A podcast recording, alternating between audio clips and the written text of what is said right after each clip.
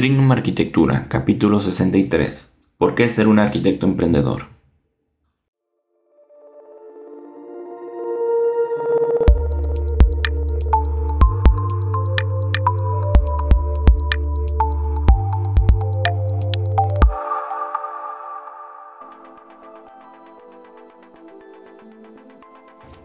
Bienvenidos a Trignum Arquitectura, el podcast donde encontrarás técnicas, tácticas y herramientas que puedas implementar para que logres ser el mejor arquitecto que puedas ser. Yo soy el arquitecto Enrique Ochoa, director de Trignum Arquitectura, y el día de hoy vamos a platicar sobre las ventajas de emprender en la arquitectura, las desventajas de lo mismo, y sobre un tema bastante interesante que se llama factor de riesgo máximo. Pero antes, como siempre, te invito a que visites nuestros proyectos que estoy seguro que vas a encontrar muy interesante. Está la Academia de Arquitectura, que es una página donde tendrás los mejores cursos de arquitectura, diseño, herramientas, gestión, supervisión, BIM, Lean.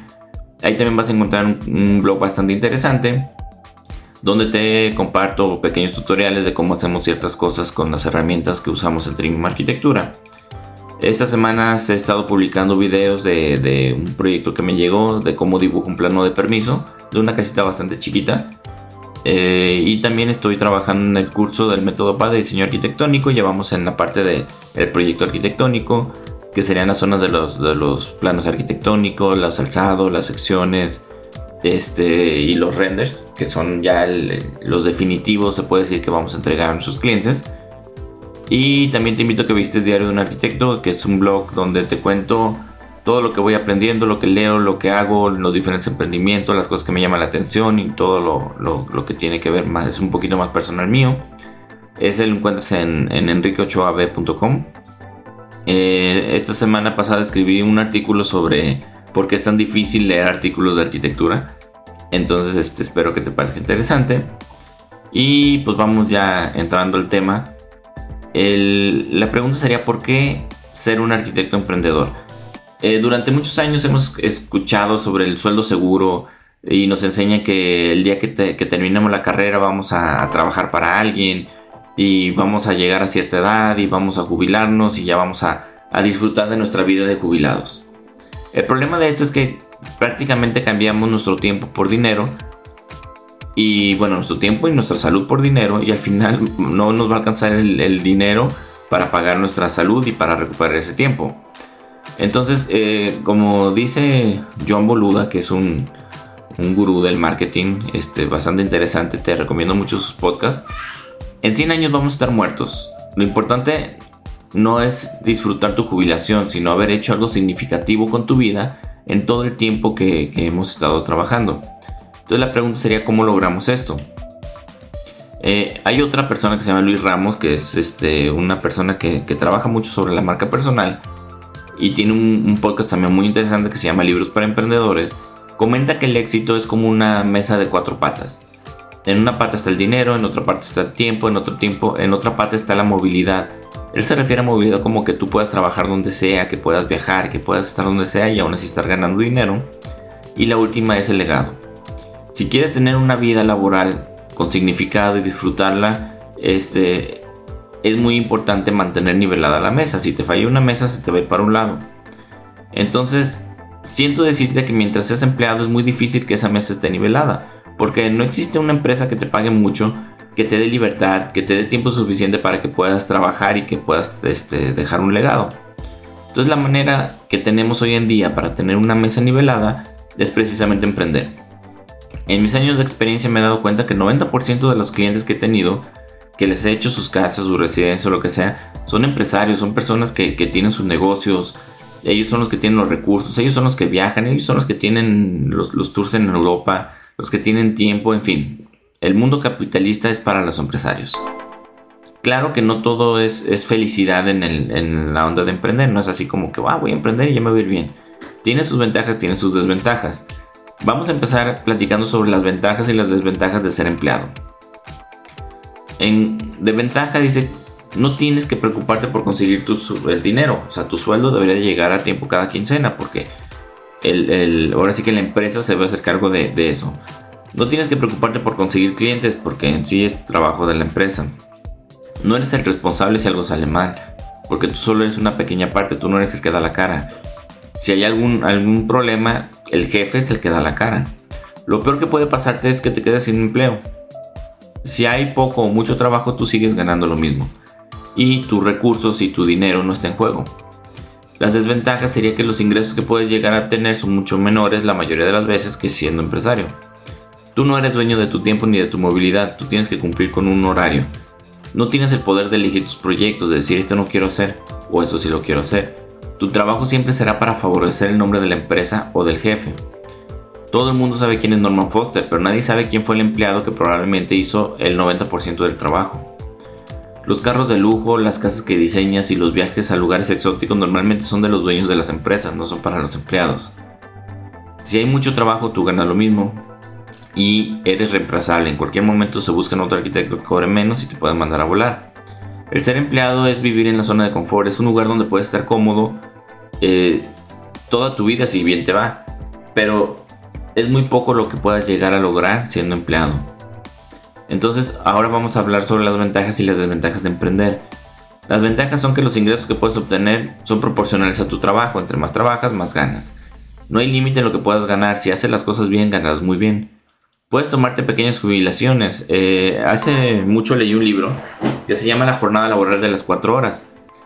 Es de una persona que se llama Tim Ferris, que es así un fenómeno para eso de la productividad dice que por qué te tienes que esperar 30, 40 años para jubilarte, ¿por qué no te puedes tomar pequeñas jubilaciones? Trabajas 5 o 6 años y agarras un año sabático para viajar, para conocer, luego regresas otros 4 o 5 años y así, así no tienes que esperar a que ya seas adulto, que ya seas grande para poder tomar unas jubilaciones, para poder viajar y conocer el mundo cuando tú ya no tienes energía.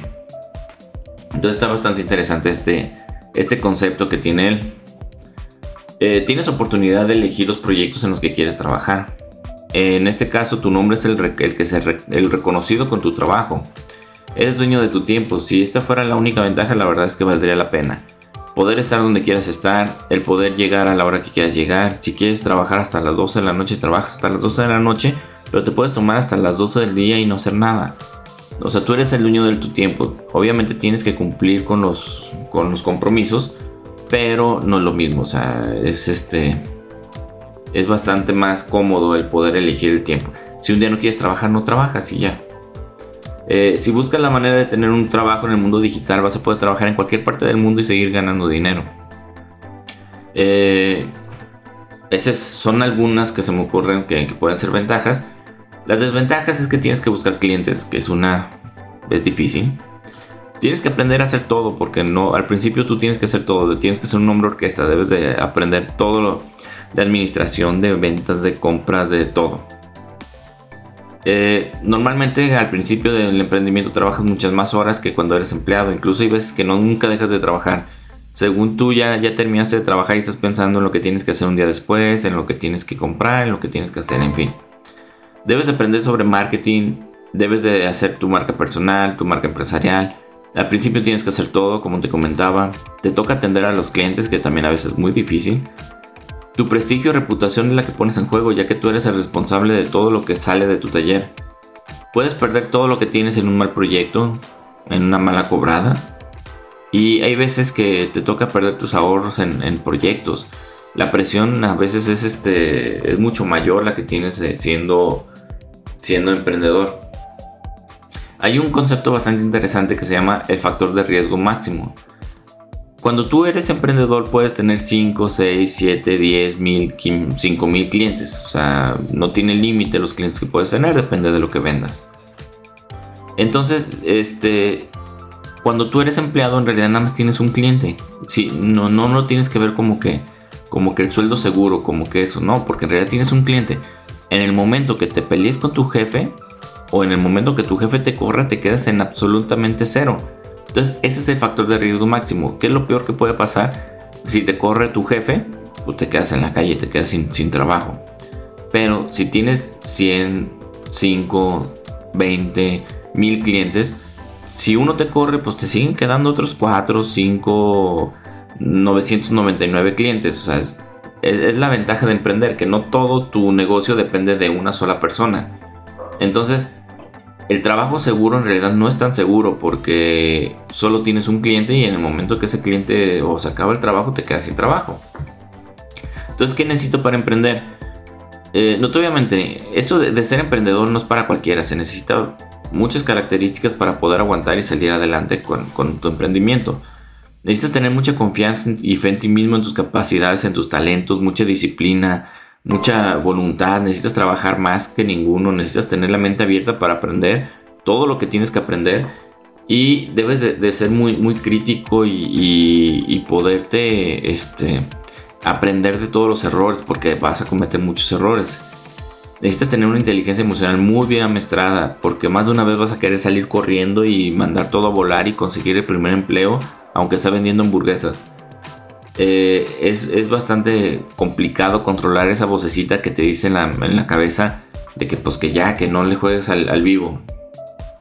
Tienes que darlo todo y tener mucha fe y amor a lo que haces. Si puedes dedicarte a lo que te, a lo que te apasiona, pues esto te va a abrir muchas puertas porque vas a disfrutar lo que haces y es más fácil que, que, salgas adelante. Lo más seguro es que vas a fracasar muchísimas veces, pero no veas el fracaso como pérdida, sino como un paso más al, éxito. Dice, eh, la, la, la única pérdida sería no intentar hacer las cosas. Puedes buscar ayuda de mentores, de libros, pero no tengas miedo de apostar todo por tu sueño. A fin de cuentas, recuerda que como decía John Boluda, dentro de 100 años vamos a estar todos muertos. Entonces la mejor manera de vivir es haciendo lo que amamos. Eh, hay una frase que me gusta mucho que dice que cuando juegas es probable que ganes o pierdas, pero si no juegas es seguro que vas a perder. Entonces, no tengas miedo, va a haber muchísima gente que te va a decir que, pues, que no, que no lo hagas, que no te animes. Mucha gente, no, no existe nada que haya matado más buenas ideas y que haya matado más proyectos que el que dirán. ¿Qué dirán si hago esto? ¿Qué dirán si esto?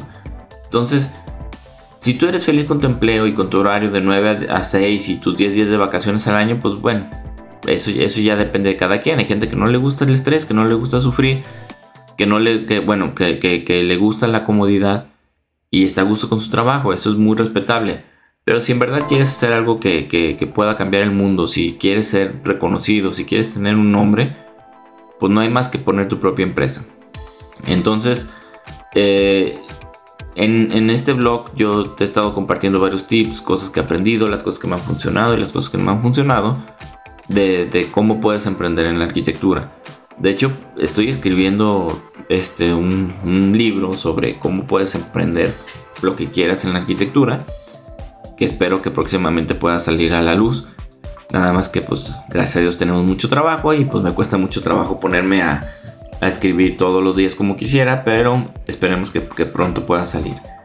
Entonces pues eso es todo por hoy. Eh, muchas gracias por tus valoraciones, por tus likes. No te olvides de suscribirte para que te llegue un aviso cada que publico algo. Recuerda que nos puedes encontrar en las redes sociales como Facebook, Instagram, Twitter, LinkedIn, YouTube y cualquier reproductor de podcast. Nos encuentras como Trinum Arquitectura. Y espero que algo de lo que dijera hoy te sirviera para tu desarrollo personal y profesional. Te mando un fuerte abrazo. Saludos.